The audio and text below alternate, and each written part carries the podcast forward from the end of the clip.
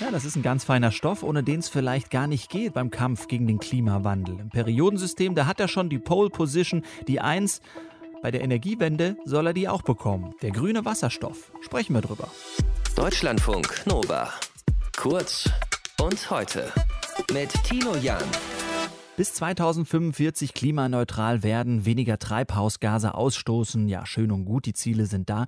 Aber einige PolitikerInnen sagen, ohne ihn bekommen wir das nicht hin. Denn wir wollen Deutschland klimaneutral machen. Und grüner Wasserstoff spielt dabei eine zentrale Rolle. Als sauberer, flexibler und demnächst dann auch bezahlbarer Energieträger.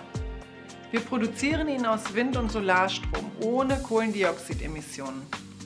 Und er lässt sich dann flexibel einsetzen, in der Industrie oder auch in der Brennstoffzelle im Keller. Aber auch Züge, Flugzeuge, LKWs und Autos können damit angetrieben werden. Anja Karliczek, Bundesforschungsministerin, vor einem Jahr im Juni hat sie die nationale Wasserstoffstrategie vorgestellt. Am Sonntag hat die Bundesregierung jetzt ein Wasserstoffabkommen mit Australien unterzeichnet. Aber was kann der grüne Wasserstoff wirklich? Sprechen wir drüber mit Dr. Kirsten Westphal, Expertin für internationale Energiebeziehungen bei der Stiftung Wissenschaft und Politik und Mitglied im Nationalen Wasserstoffrat. Frau Westphal. Wie kann der grüne Wasserstoff bei der Energiewende ganz konkret helfen? Der grüne Wasserstoff ist eigentlich die Säule, die uns noch fehlt nach Energieeffizienz und Elektrifizierung, die natürlich viele Sektoren umfassen soll. Grüner Wasserstoff ist wichtig vor allen Dingen, um die Industrie zu dekarbonisieren, also Bereiche, wo wir hohe Prozesswärme brauchen. Bei der Stahl, bei der Aluminiumerzeugung, beim Zement aber eben auch in, in, in der Schifffahrt zum Beispiel oder in der Luftfahrtindustrie und auch beim großen Frachtverkehr. Mhm.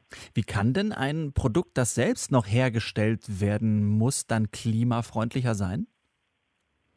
Naja, grüner Wasserstoff gilt als klimaneutral, weil es durch erneuerbare Energien, also Solar und Wind, hergestellt wird. Und insofern, ja, gilt mhm. das erstmal als klimaneutral. Sie sprechen natürlich an, es ist ähm, nicht effizient, es ist teuer, auch eben weil die Technologie noch nicht industriell gefertigt wird.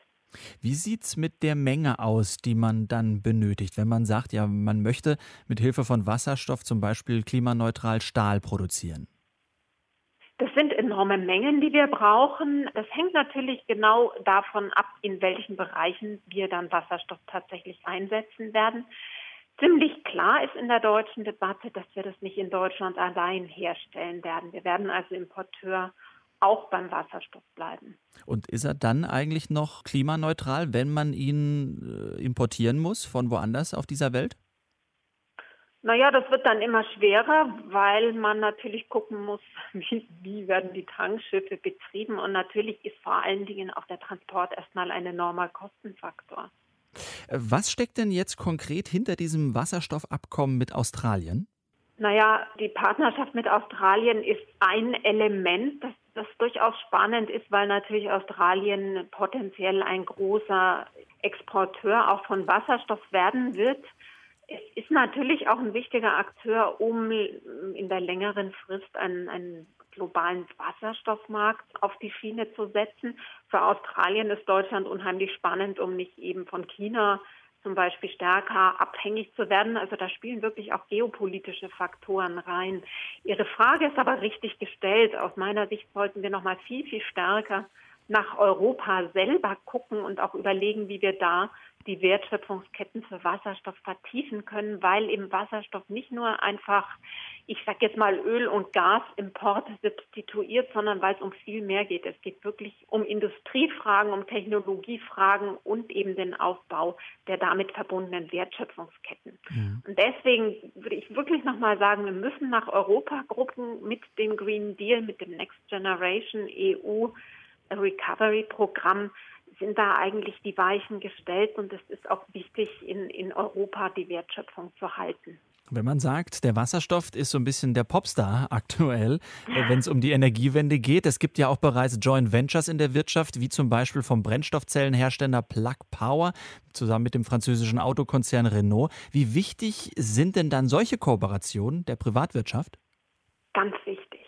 Also ich glaube, das, das ist der Knackpunkt Der Staat kann den Regulierungsrahmen und muss den Regulierungsrahmen bereitstellen. Also da muss auch noch viel mehr passieren, auch zum Beispiel Preisanreize besser und sinnvoller zu setzen. Und dann muss es aber eben wirklich von Seiten der Privatwirtschaft gelingen oder auch von Seiten der Wirtschaft generell, weil ich glaube, es muss genau in Europa auch wirklich darum gehen, diese Wertschöpfungsketten, Produktionsketten, Lieferketten auszubauen. Und da brauchen wir eigentlich sowohl bei der Erzeugung von Wasserstoff als auch beim Transport und dann eben bei der Weiterverarbeitung alle Kräfte. Der grüne Wasserstoff kann der Stoff sein, der uns hilft im Kampf gegen den Klimawandel, wie er hergestellt wird und wo er zum Einsatz kommt. Darüber habe ich gesprochen mit Dr. Kirsten Westphal, Expertin für internationale Energiebeziehung bei der Stiftung Wissenschaft und Politik. Deutschlandfunk Nova. Kurz und heute.